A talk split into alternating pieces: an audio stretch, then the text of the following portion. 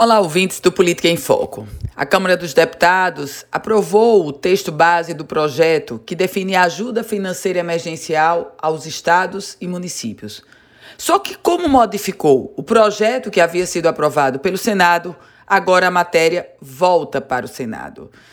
Foram algumas mudanças e, entre elas, aquela que prevê a distribuição de parte dos recursos que, será transferida, que serão transferidos aos governos estaduais com aplicação específica para o atendimento dos pacientes da Covid-19. Com essa mudança aprovada na Câmara, em vez de considerar a taxa de incidência de infectados, o trecho determina o uso do total de casos registrados. Assim, com, essa, com esse formato, estados como São Paulo e Rio de Janeiro receberão mais recursos.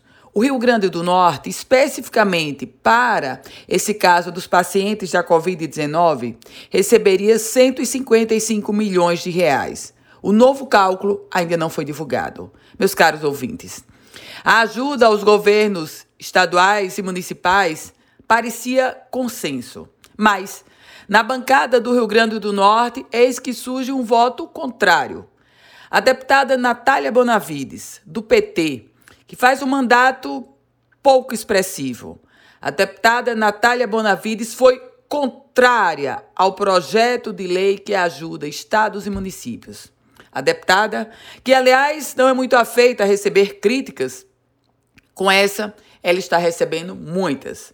Muitas porque o, o, socorro aos estados e municípios é essencial nesse momento de pandemia e de uma crise econômica sem precedentes. E eis que a deputada Natália, no seu pequeno mandato, estreante, pouco expressiva na Câmara, perde uma oportunidade de ficar calada. Agora, votou contra e certamente isso lhe desabona e muito.